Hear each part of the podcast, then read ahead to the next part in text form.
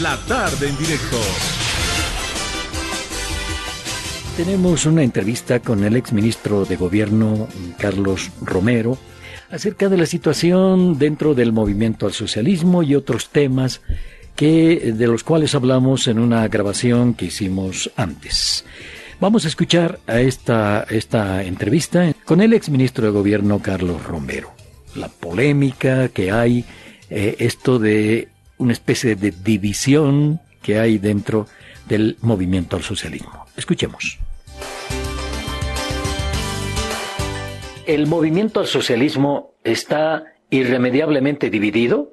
Yo no, no podría dar una respuesta oficial, pero estoy un punto de vista personal. Eh, no es que existe ahora mismo una división, la división es una posibilidad, eh, es una posibilidad que no, no se presentaría por primera vez en la historia del MAS. Antes el MAS ha sido objeto de intentos de división por ejemplo, con eh, Román Loaiza eh, u otros liderazgos eh, que no han, no han sido exitosos porque al final han terminado eh, simplemente eh, alejando algunos liderazgos populares, pero que no han tenido la capacidad de aceptar la base social del movimiento al socialismo.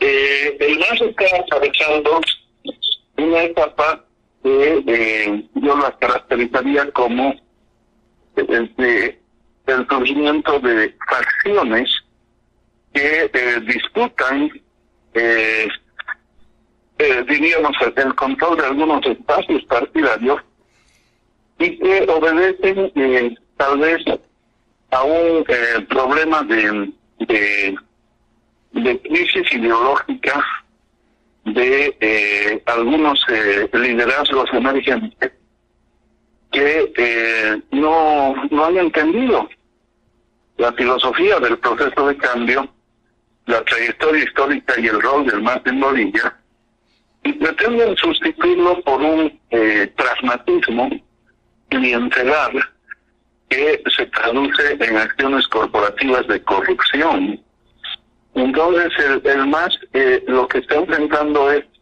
fraccionalismo vinculado a sectores eh, que eh, han ingresado en, en, corrupción y en burocratismo. Y esas tres contradicciones internas constituyen un desafío a resolverse por el MAS. Pero yo no creo que vaya a haber una división en el sentido de que el, el, el MAS, eh, digamos, aparezca con, con otras expresiones partidarias. Eh, si no, puede haber una división en la cúpula, pero que no va a afectar a la base social de acuerdo a la experiencia histórica del mismo MAS. Ahora, eh, Carlos, eh, usted comparte esa idea del expresidente Evo Morales en el sentido de que existen los radicales que estarían del lado de Evo Morales y los renovadores o vendepatrias que estarían del lado de Luis Arce. ¿Usted eh, es radical o es renovador vendepatria? Eh, lo que ha eh, marcado como parteaguas, digamos, el presidente Morales, yo lo comparto en lo fundamental. Y, y saludo, digamos, la, la, la honestidad del presidente Morales algunos dirán, estos debates son internos del MAS y deberían resolverse internamente. Eso ocurriría normalmente en un partido político tradicional. Pero este no es el caso del MAS. El MAS lo que tiene que eh, seguir experimentando es una purga histórica. Y por la naturaleza social popular del MAS, esta purga histórica eh, es, es pública y está acompañada de la dinámica de la historia. Y la dinámica de la historia nos está mostrando que algunos a título de renovadores están distorsionando el proyecto político del movimiento del socialismo. Primero, porque incurren en prácticas que nada tienen que ver con el comportamiento de un revolucionario, de un socialista, que es un comportamiento que debe estar ajustado a la ética. Es decir, eh, cuando incurren en hechos de corrupción, como el caso de Nina en la ABC, como en el caso de la extorsión y protección al narcotráfico desde el Ministerio de Gobierno, eh, como en los casos innumerables de corrupción de los que se habla en yacimientos y otras entidades estatales. Entonces, obviamente, esa es una distorsión de comportamiento, un abandono de principios y una sustitución de intereses de bolsillos de grupos o de familias por encima de los intereses colectivos y nacionales. Entonces, ese punto de vista sí es una traición al MAS y es una traición a la práctica. Eh, porque resulta que los, los intereses patrimoniales eh, del Estado eh, son sagrados. No pueden superponerse intereses corruptos de pequeños grupos a título de renovación. Y desde ese punto de vista, sí estoy de acuerdo que la renovación misma es un término distorsionante, porque en realidad la renovación además no es una pugna generacional, ¿no es cierto? Eh, sino más bien es una pugna de intereses clientelares de los mal denominados eh, renovadores para distorsionar el proyecto histórico del MAS, que es un proyecto de defensa de la autonomía económica del país sobre la base de la defensa del patrimonio del Estado es eh, la defensa de la democratización del Estado a partir de la inclusión de los excluidos eh, y es eh, la justicia social a través de políticas redistributivas de participación de la riqueza. Y nada de esto existe, ni en la gestión del gobierno, ni en el comportamiento de los denominados renovadores. Ahora, eh, ¿usted cree que Evo Morales tiene enemigos en el gobierno, que se la tienen jurada, que no quieren que se hable de una posible postulación, eh, que lo consideran muy radical? Eh, ¿Usted cree que tiene enemigos Evo Morales en el gobierno? No, es una manera de disfrazar. O sea, sí hay enemigos que se han infiltrado además no, que no comulgan con el MAS, que inclusive eh, eh, les causa em, eh, oprobio eh, los postulados del movimiento al socialismo. ¿No es cierto? Y, esos infiltrados precisamente son los que intentan cooptar el MAS con muy pocas posibilidades de éxito. ¿No es cierto? Porque finalmente son gente que no viene de la lucha de los movimientos sociales, que no entiende eh, la razón de ser de un militante socialista y que asume que la política simplemente es una herramienta de enriquecimiento ilícito, es una herramienta de eh, goce de beneficios familiares y grupales. Entonces, esta gente obviamente encuentra en Evo Morales y en todo lo que consideran ellos el evismo cancerígeno, como decía alguna vez el ministro de Gobierno, eh, su oponente, su enemigo, un enemigo que hay que destruir, porque ese enemigo estaría afectando potencialmente grandes intereses económicos, familiares y corruptos. ¿No es cierto? Obviamente al señor Mina no le va a interesar que Evo Morales vuelva a la presidencia o los evistas, los denominados evistas, no es cierto, tengan puestos de decisión. ¿Por qué? Porque nosotros seríamos pues taxativos con la corruptela del ABC, así como fuimos con el caso Santos Ramírez en el tema de ITGD. Igualmente al ministro de Gobierno no le va a interesar que se restituya la política de combate al narcotráfico que nosotros la hemos hecho con mucha rigidez y y, con muchos logros saludados internacionalmente, ¿no es cierto? Porque obviamente eso rompería sus negocios de extorsión a los narcotraficantes. Entonces, por eso ellos van a inventar una serie de pretextos para disfrazar esta diferencia de intereses. Pero en el caso nuestro, más que apuntar una estrategia electoral, más que un análisis reduccionista, que debería ver simplemente en Evo Morales unos afanes electoralistas o en los tenistas unos afanes de volver a, a, ser titulares de, de, carteras ministeriales. Este es un, un análisis demasiado simplista, demasiado reduccionista.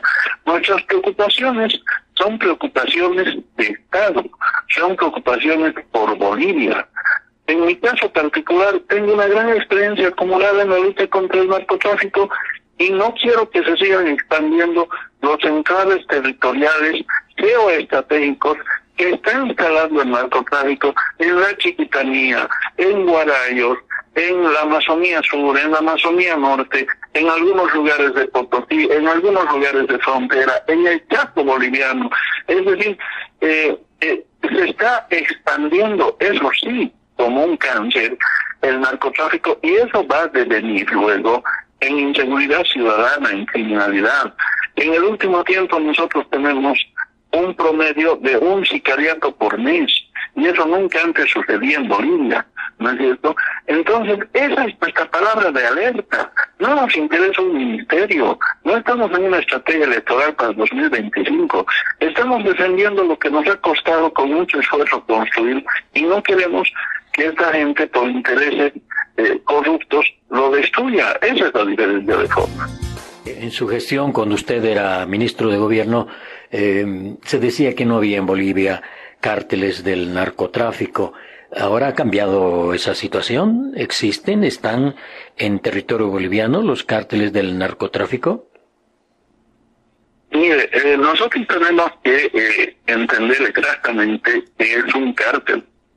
Primero, esta palabra cártel es una construcción, eh, diríamos, conceptual eh, del Departamento de Estado de Estados Unidos, que no lo estamos rebatiendo y no estamos tratando de precisarlo eh, académicamente, que hace referencia a una porción territorial dentro de un Estado en la que el crimen organizado ha tomado control de ese territorio, de esa población, ha expulsado a las normas estatales, ha expulsado las instituciones públicas, ha expulsado a los agentes económicos formales y eh, subordina a esas poblaciones locales y las hace sobrevivir en torno a su actividad criminal. Pero además establece sus normas, establece su propia justicia. De ahí surge el sicariato, los ajustes de cuentas.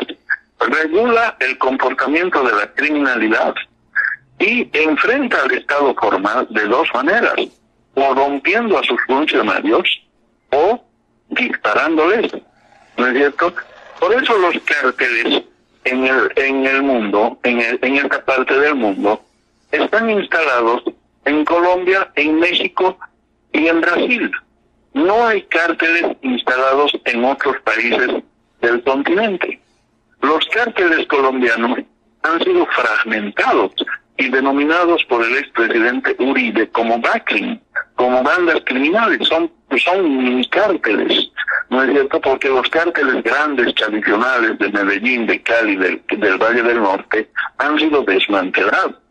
Y el liderazgo de los cárteles eh, lo ha tomado México, con los cárteles de Sinaloa, de el cárteles de la, de la familia, eh, de las familias, eh, de, de Juárez, etcétera, etcétera. ¿No es cierto? Y los cárteles que en Sudamérica están instalados son eh, predominantemente el PSC y el Comando Vermelho y varios otros pequeños cárteles que funcionan alrededor de ellos como satélites en Brasil, que pugnan por la comercialización de la droga.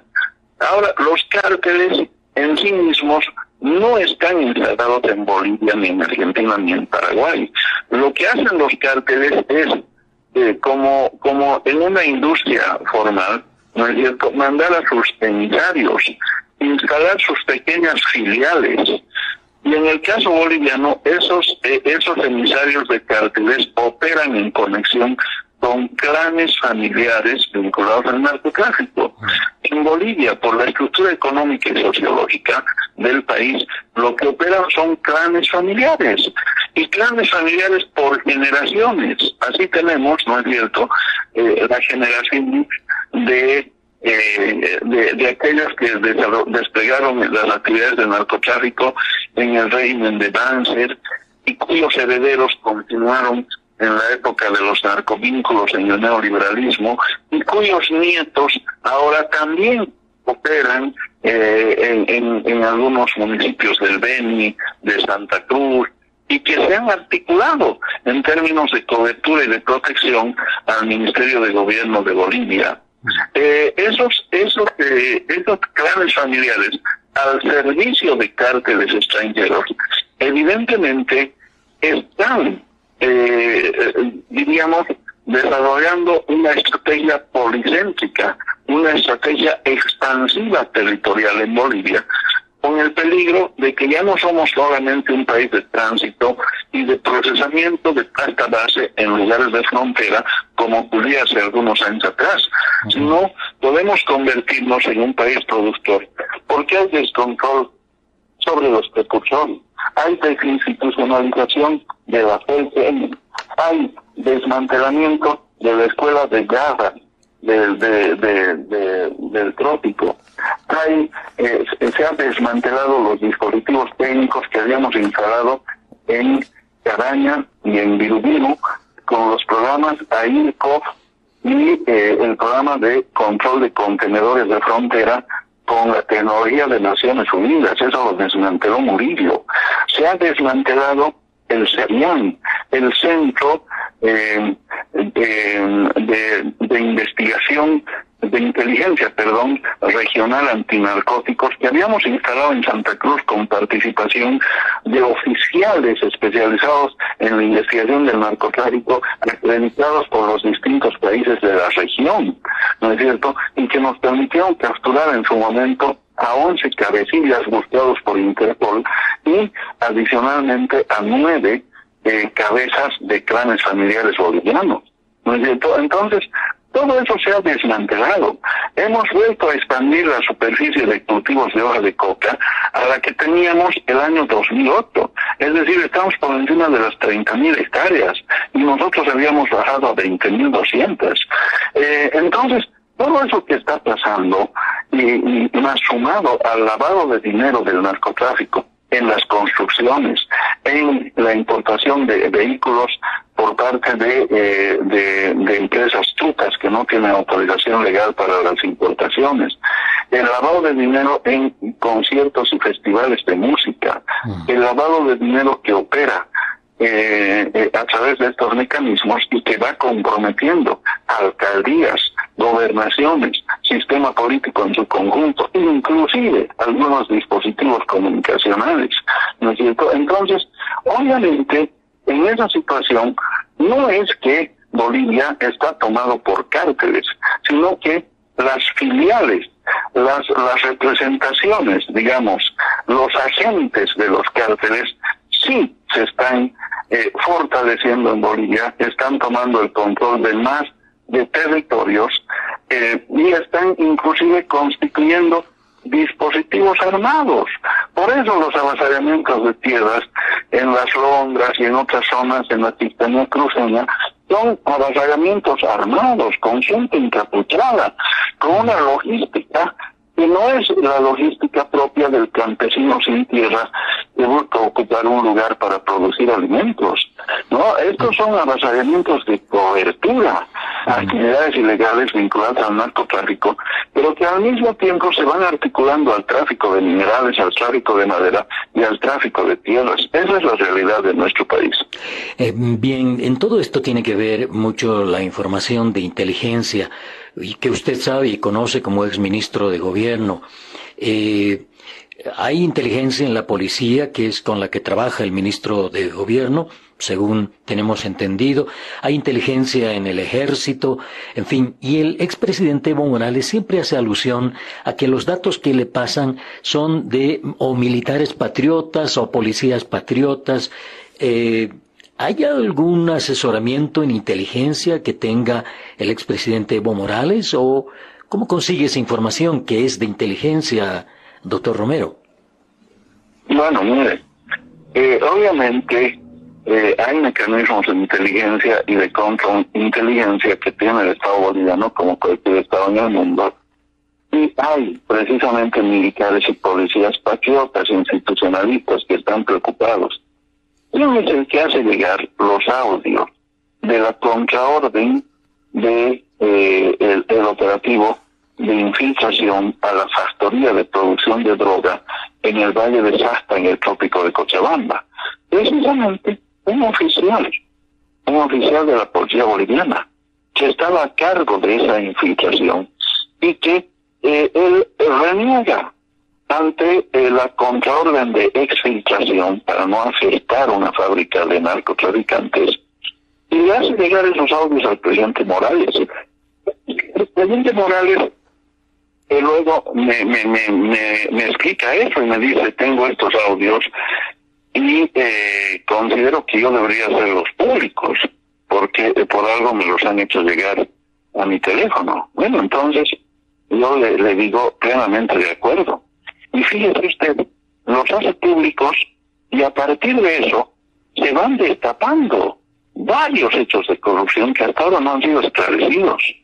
Es decir, ¿cómo es posible que en nuestro país se produzca un triple asesinato de policías a plena luz del día, a 10 minutos del centro cruceño, como lo que ha sucedido el 21 de junio en Porongo, y que hasta ahora no se esclarezca ese hecho criminal que es muy grave porque le han disparado a la fuerza del orden del Estado boliviano, a la fuerza de seguridad interna del Estado. ¿Cómo es posible que el otro día muera en una balacera otro policía en San Ignacio de Velasco, justo horas después de que yo estaba alertando a través de la interés de los medios de comunicación que hay un proceso de colombianización en Bolivia? Y resulta que el, ministro de gobierno salió a rebatirme infantilmente y a decirme, no, me tiene envidia porque yo soy mejor, que no sé qué, y le matan a un policía en sus narices. Hasta ahora no capturan a nadie. Eh, y, a los dos días, dos muertos más en San Matías. Usted imagina el caos y el terror y la rebeldía que existe entre la población de San Matías, que está tomada por el narcotráfico. Y, y, y el Estado prácticamente, bien gracias, ha sido expulsado. En San Matías, hace algunos meses, si usted revisa sus registros de prensa, sus archivos, porque ustedes los medios lo han difundido, el director de la FELQUEN en ese momento, que era el coronel Velasco, aparece en el vehículo particular de un cabecilla pesado del narcotráfico que hace el enlace entre la chiquitanía y, eh, y Brasil para proveer de droga al PSC. Estamos hablando de Douglas Queiroz, ¿no es cierto? Aparecen policías de la FELQUEN en estado de ebriedad junto a un vehículo particular de Douglas Queiroz. ¿No es cierto? ¿Estas cosas ocurrían antes? No. Pero resulta que estos temas que son gravísimos, no se los agenda mediáticamente o se los corta. No sucedía esto con nosotros antes. A nosotros no nos perdonaban que eh, deje de esclarecerse hasta el robo de un carterista. Pero ahora existe una complicidad. ¿Por qué? Porque precisamente el sistema político, los denominados renovadores, Camacho, Fernández y compañía, han hecho un pacto de impunidad. Por eso las interpelaciones al ministro de gobierno se postergan ya nueve meses. ¿Es normal que la interpelación de un ministro se postergue nueve meses y no haya un escándalo nacional en este país? ¿No es cierto?